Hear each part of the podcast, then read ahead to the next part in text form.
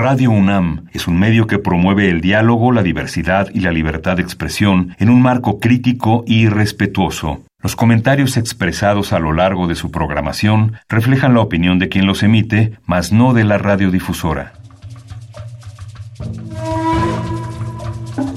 El Programa Universitario de Estudios de la Diversidad Cultural e Interculturalidad de la UNAM y Radio UNAM presentan Calme Cali, una ventana para asomarnos a un mundo culturalmente diverso.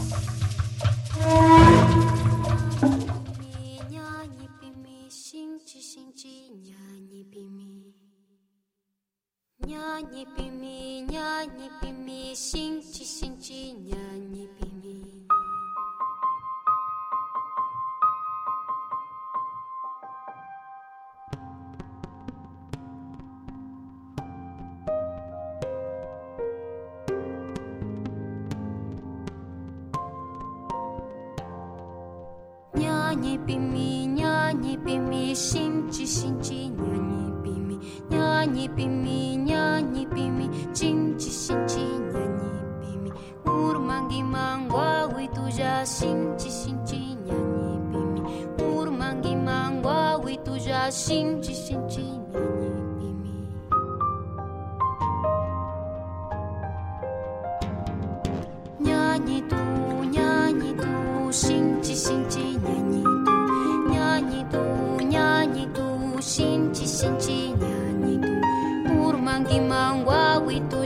shinchi shinchi nyanyi tu urmangi mangwa witu ja shinchi shinchi nyanyi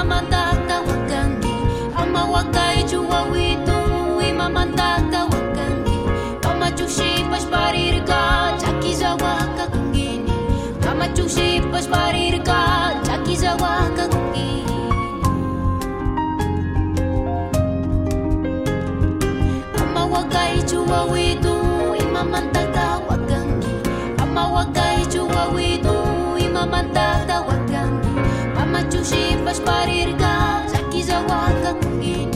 Pamaciuksipas parirka, sakizawaka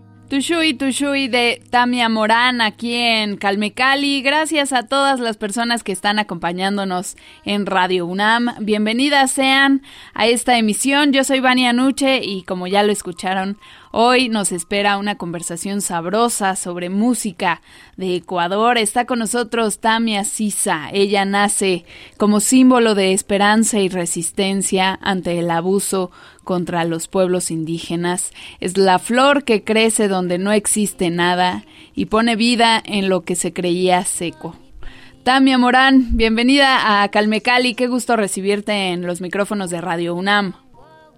Ali Punja Charipaishi, Tukuya Calmericali, Radio UNAM, Mashikunawan, Yucatán Morán Mikani, Ecuador Manda Mikani, Alicia Mushka Capaichi. Hola, ¿cómo están? Buenas tardes con todos, buenos días, creo que es por allá. Ah, yo soy Tamia Morán, soy mujer quichua de Cotacachi, al norte del Ecuador. Estoy muy feliz por la invitación, gracias Vania por la invitación a Calmecali Radio UNAM, así que esperemos que en este momento podamos conversar de lo que más o sea tan importante para poder construir espacios y seguir tejiendo estos caminos sonoros. Caminos Sonoros, me gusta cómo lo has descrito. Autora, compositora, instrumentista, pedagoga, cantante e integrante del pueblo quichua de Ecuador. Nos da muchísimo gusto recibirte para hablar sobre tu trabajo musical. Tienes una amplia profesionalización en este ámbito, eh, tecnóloga en docencia musical. Eh, luego por ahí, por supuesto, obtuviste tu licenciatura en música contemporánea en la especialidad canto jazz en la Universidad San Francisco de Quito, Ecuador. Y también te diste la oportunidad de viajar a Estados Unidos a ilustrarte en otras instituciones de música. Yo quisiera que nos contaras cómo ha sido tu experiencia en esta formación que sabemos eh, pues el ámbito artístico no es necesariamente muy sencillo, ¿no? Al contrario, incluso en muchos casos es por demás complicado. Entonces, pues cuéntanos esos ires y venires que has tenido en tu formación musical y en particular eh, con este punto que mencionaba de tu presencia en Estados Unidos, cómo fue tu experiencia como hablante de otra lengua y en específico siendo miembro de una eh, cultura originaria, ¿no? Si enfrentaste la discriminación, ¿cómo fue este proceso?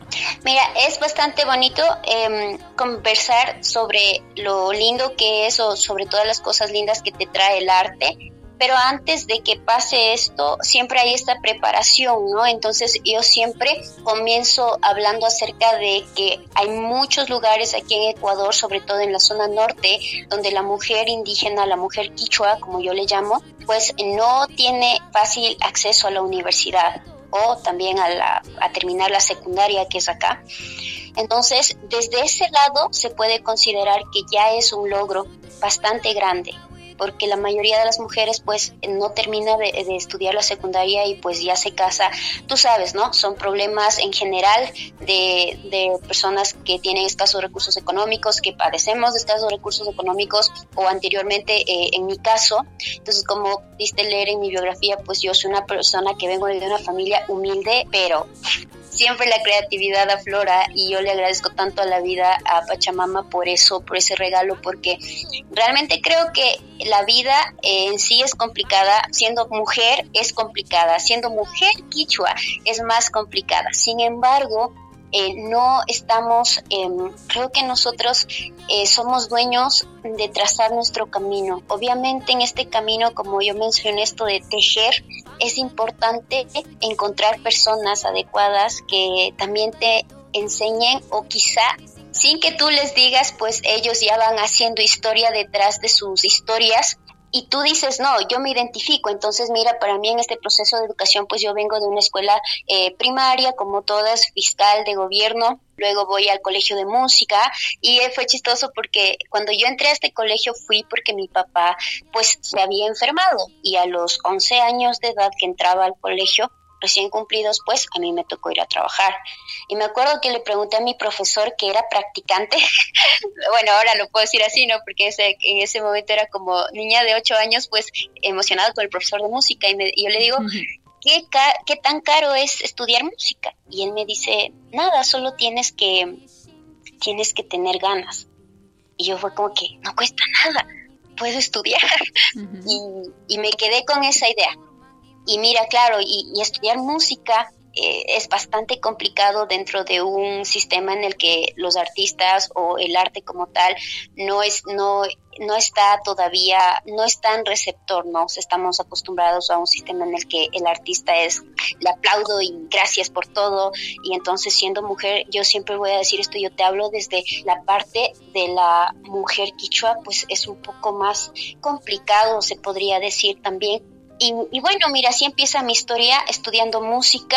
Eh, yo estudiaba clarinete anteriormente y bueno, algo que yo no puedo dejar de lado es que de verdad para nosotros la pobreza fue tan extrema. Mi papá entró en coma dos meses, tuvimos que trabajar, tuvimos que hacer muchas cosas y, realmente fue difícil, ¿no? Entonces yo cogí clarinete y pues me tocó dejar ese instrumento porque em, no tenía el dinero para comprar un instrumento. Eh, pese a que nos prestaban en el colegio, no era lo mismo que tener en casa y estudiar, porque entonces era como complicado, ¿ya? Y al final eh, terminé, mira, yo soy cantante, soy cantautora, pero eso yo no sabía en ese momento. Yo no sabía, yo escribía cuentos y escribía poemas, pero yo no sabía todavía en ese momento que la vida misma me estaba eh, direccionando por cierto lado, ¿no? Entonces cantaba en mi audición de canto, eh, pues claro, mi profesor se quedó maravillado porque era niña indígena y cantando de esa manera. Ahora, ¿por qué te digo esto? Porque mi voz no es como, como la típica, bueno, en la producción que van a escuchar, eh, es una producción de hace cinco años atrás, entonces mi voz todavía era como niñita, ¿no? Como un hilito así. En la que, es, en la que escuchamos, la de Tushui Tushui, o la que vamos a, a escuchar para cerrar el programa. Sí, las dos. Te cuento que esos son parte de un disco que se llama Muyu y justamente le puse, se, significa semillas de un sueño y para mí toda mi vida ha sido un sueño. Cada cosa que voy logrando era algo que tenía de niña y mira, ha sido eh, puesta en honor a, las palabras de Mama Dolores Cacuango, que fue una mujer que luchó por los derechos de todos, no solamente indígenas, sino mestizos, mestizos de la ruralidad, gente afro, entonces ella quebró toda esta estructura, ¿no? Y, y me identifiqué tanto con esa historia porque seguía pasando lo mismo, pero eran como unos 50 años después y yo seguía aquí como más joven, pero pasando lo mismo. Y mira, este disco también tiene una historia bastante bonita porque se grabó, pasaron muchas cosas en cuestión de como de malos entendidos entre músicos y cosas así. Entonces es como que la producción de la universidad, este fue un trabajo dentro de la universidad que fue dado por mi calidad académica y también por la propuesta musical que traía. Pero se cerró en un momento porque fue como que, a ver niños, pónganse de acuerdo y después nos avisan. Entonces se cerró como unos tres años y en el 2019 lo lanzamos, la universidad. Dice, esto es un proyecto que tiene que salir porque es muy bonito, entonces lo vamos a lanzar, nos avisaron del concierto de lanzamiento, pero no era una producción de ahora, entonces las canciones que tú escuchas en este disco, que es como el más reciente en el lanzamiento, pues eran canciones creadas en el 2015 y ahí tienes, vas a ver esa época de la Tamia Guerrera de queriendo gritar y gritamos hoy la libertad y cantamos bajo nuestro sol porque de verdad había un racismo extremo dentro de la universidad que tenías que o una desistías de la carrera u otra vas y vas con más fuerza y tomas a lo que viniste. Entonces yo creo que eso para mí, eh, todas las historias de no solo mujeres sino de varones, quichuas indígenas que han luchado por nuestros derechos, a mí me dieron como esa ventana abierta de que hay una oportunidad, que no importa si mucha gente no te entiende o te quiere ver como diferente, pero que es muy importante que tú confíes en lo que tienes. Entonces yo creo que cuando estaba en este proceso de, de estudiar también en la escuelita y cuando estaba estudiando clarinete, me acuerdo que tenía, mi papá escuchaba mucho la música de la nueva era, la música protesta yo crezco con esa, eh, con esa música, Mercedes Sosa, León Gieco, Torjara, entonces tengo esa voz más así aguerrida, entonces mi pensamiento también era como, qué bonito, yo siempre me identifiqué con, con los barrios populares, ¿no? Y gracias a la música he podido ir con, eh, estar con gente extremadamente rica y también con gente muy pobre. Y creo que eso me ha ayudado a mí a entender los dos lados y quizá tener una posición tal de que mi canto y mi lucha siempre va a ser por el que necesite. Como me preguntabas, en Estados Unidos, sabes que yo palpé aquí en Ecuador un racismo tremendo.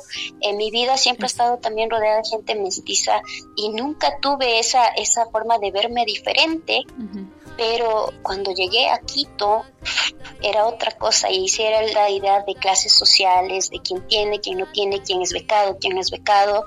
Entonces creo que es feo, ¿no? Es como incómodo también, pero también creo que uno tiene que aprender a hacer una barrera dentro de si soy becado por algo es, ¿no? Entonces es como que aquí, aquí está su becaba. Entonces era algo así. Y, sabes que cuando ya llegué a, em, digamos, yo palpé aquí el, racismo muy, muy fuerte. Y en realidad yo tenía esa idea también de que es que los yanquis y es que y esta idea así, ¿no? Pero sabes que cuando yo llegué a Estados Unidos, pues la primera vez llegué a Nuevo México y, esa fue como una beca que gané dentro de ocho ganadores que estuvimos a nivel nacional. Yo gané como, compartista y como representación cultural para ir a aprender inglés. Entonces, para mí fue muy bonito porque como artista pude llegar a, era con mi charango, ¿no? Estoy emocionada del charango también. Y, y yo cantando donde sea, a mí me gusta como me das un espacio verde, un árbol ahí y yo soy feliz. Entonces yo siempre pasaba tocando, entonces como que les llamaba mucho la atención eso y claro, siempre me invitaban a cosas, siempre comía con profesores, a mí me encanta estudiar, a mí me encanta leer y eso le agradezco a mi papá, mi papá es profesor de la ruralidad, pero mi papá decía que él es buen profesor porque a él le habría encantado tener un profesor así que le enseñe. Claro. Eh, mira que muchos, muchos de los maestros acá en la rural van castigados a enseñar en la rural porque han hecho algo dentro del sistema público de la, de la urbanidad. Entonces mi papá decía, mira, yo quisiera, yo no me fui de la ruralidad porque yo quería enseñarles algo más a los niños. Y yo creo que de ahí nace esta idea también de ser pedagoga. Entonces me preparé como pedagoga, eh, me saqué la licenciatura sin querer, saqué la licenciatura, eh, me tocó estudiar otra vez porque no podía rivalidar materias o transferir créditos, entonces tuve que estudiar eh, música contemporánea con esta es, este es el título como cantante de jazz, entonces yo estudié canto y eso te digo, poco a poco se fue desarrollando esta parte artística vocal, pero fue una necesidad, ¿sabes? Porque entraba y a veces tenía tantas cosas que estaba pasando en el tiempo de la universidad, sobre todo en el tiempo de ser adolescente, pues me acuerdo que mi mamá me compró quinto de 20 dólares, que no era nada, era algo viejito que estaba ahí, y pues yo le puse cuerdas de guitarra y esa era mi guitarra. Solo salía en la noche y empezaba a cantar. Y sabes que esa conexión que siempre mi papá me ha enseñado, yo soy el como el puentecito, ¿no? Mi papá es de campo, mi mamá es de ciudad y entonces cuando yo iba a la ciudad, pues tú eres niña indígena, ah, pues eres de campo. y si iba al campo, pues tú eres de ciudad porque naciste allá. Entonces es ese puente y en algún punto también, y esto quisiera los que nos escuchan, que hay muchos indígenas que, que nacen dentro de este puente, pues nosotros tenemos también algo más bonito que podemos llegar a los dos lados, pero llegando a los espacios donde de verdad quieren aprender. Por ejemplo, eh, ahora estoy desarrollando varios proyectos y sin embargo he tenido la acogida de los niños, de las niñas, estoy levantando proyectos con niñas sobre todo porque en las comunidades rurales las oportunidades para las niñas aquí específicamente en el norte del Ecuador no hay. Eh, la segunda vez que yo fui a estudiar ya en, en una escuela de, jazz, pues créanme que al inicio también, como que, no, tú vienes de Ecuador, tranquila. a mí no me gusta. Ya, ya pasaba como que por indígena no puedes, no te preocupes. Era como que, mm, ya vas a ver lo que puede ser este ecuatoriano. Entonces era como ponerme a ese nivel, hasta que un momento mis profesores me dijeron, bienvenida a Bart College. Y fue como que, ya estoy dentro y, bueno, la, la, idea de llevar mi música, y es que eso es lo más lindo y eso quiero recalcar, que en algún punto muchas personas a veces por la, el racismo que existe en los países de Latinoamérica sienten miedo. En otros países, pues, esta es la cosa más linda que tú tienes, o sea, el color de piel, yo muchas veces hasta llegué a tener miedo de mi piel que es así bronceadita y color tierra, como yo le digo, em, y me acuerdo que, que salió esta idea con el con Shandino de que la tierra mientras más negra es más fructífera. Y, me quedé con eso, ¿sabes? El color del sol, el color de la tierra, el ser hija del sol, el ser hija de la luna. Y creo que teniendo todo esto y cantando en tu idioma, eh, es decir, en el mío que es quichua, y teniendo tu ropa, bueno, obviamente la ropa es una imposición, ¿no? No sabemos hasta dónde es, es nuestra y hasta dónde ya es la hibridación, pero es parte de una identidad que tú asumes y que dices, mira, con esto en algún punto estaba esclavizada y pues ahora estoy cantando en un escenario. Entonces fue bonito estar en un escenario de 3.000 personas eh, y ahí yo única con Anaco levanté eh, levanté un, ensamble, mis compañeros, eh, uno de Londres, otro de Japón, otros dos de algún lado de Estados Unidos, entonces tocando conmigo música ecuatoriana, música latinoamericana, entonces creo que eso también es muy bonito y que a veces tenemos que ver nuestras raíces, ver lo que tenemos y de verdad un tesoro muy grande. Me gustaría que, que, abundaras un poquito en estos dos proyectos que me parece son Voz Consciente y Mushupai Muyu el musical. Son estos dos que mencionas. A ver, cuéntanos un poquito de qué tratan cada uno, por favor. Mira, como te comentaba, mi papá pues ha tenido esta experiencia de que tenía personas que les hacían daño en las escuelas rurales, que no les enseñaban. Entonces eh, nace también esta idea de voz consciente, ¿no? ¿Por qué se llama voz consciente? Porque una de las herramientas que hay que cuidar mucho en el sentido del ser humano y del ser artístico es, el, es la voz. Entonces, voz consciente tiene la idea de que, o el trabajo pedagógico de analizar tu parte interna para que se canalice hacia la proyección de la voz y salga sin que te hagas daño y poniendo, colocando todo donde debe ir. Pero la idea de esto es que a través de tu miedo le conviertes en fortaleza y empiezas a cantar. Porque otra de las cosas bonitas que tiene también voz consciente es que aquí todos cantan. No es como vamos a trabajar en un coro y los que cantan adelante y los que no rellenen por detrás. No, entonces también verás, esto fue una idea de, de ver estas falencias que muchas veces muchos profesores cometen también dentro del sistema educativo, ¿no? De que hay que coger solo a los que pueden y los demás, ¿qué pasa con los demás? Entonces llegamos a un punto, ajá, llegamos a un punto en el que mucha gente se va, no es porque no quieran, sino porque muchas veces no desarrollamos una pedagogía, una metodología de llegar a todos. Y yo digo algo, mira, cada estudiante, cada persona es como un mundo diferente, entonces lo que aplica hay ciertas cositas, como un ejercicio de calentamiento que puedes hacer como...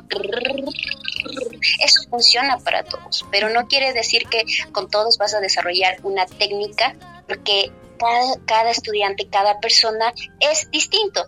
Calme Cali www.radiopodcast.unama.mx es la dirección donde pueden encontrar todas nuestras emisiones desde nuestra temporada 1 hasta la actual, la sexta ya temporada de Calmecali y síganos en redes sociales, estamos en Twitter como arroba calmecali-unam. A través de esta vía les podemos compartir mucha información sobre la pluriculturalidad y el multilingüismo y aprovechen también para seguir al PUIC, el Programa Universitario de Estudios de la Diversidad Cultural e Interculturalidad de la UNAM, que es institución coproductora de este espacio. Láncense a Facebook y a Twitter, también los encuentran como arroba PUIC-UNAM UNAM. En Twitter también está Tamia Morán, así que si quieren seguirla y conocer todas sus novedades, pues láncense allá. Tamia Sisa, la encuentran Tamia Morán en Twitter, está disponible y los vamos a dejar con un tema lleno de energía.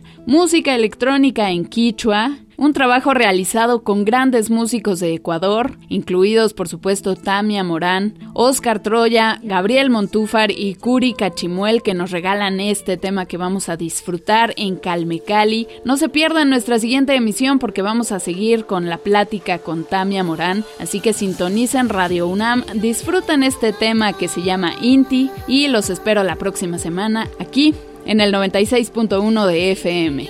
Yo soy Vania Nuche. Hasta la próxima.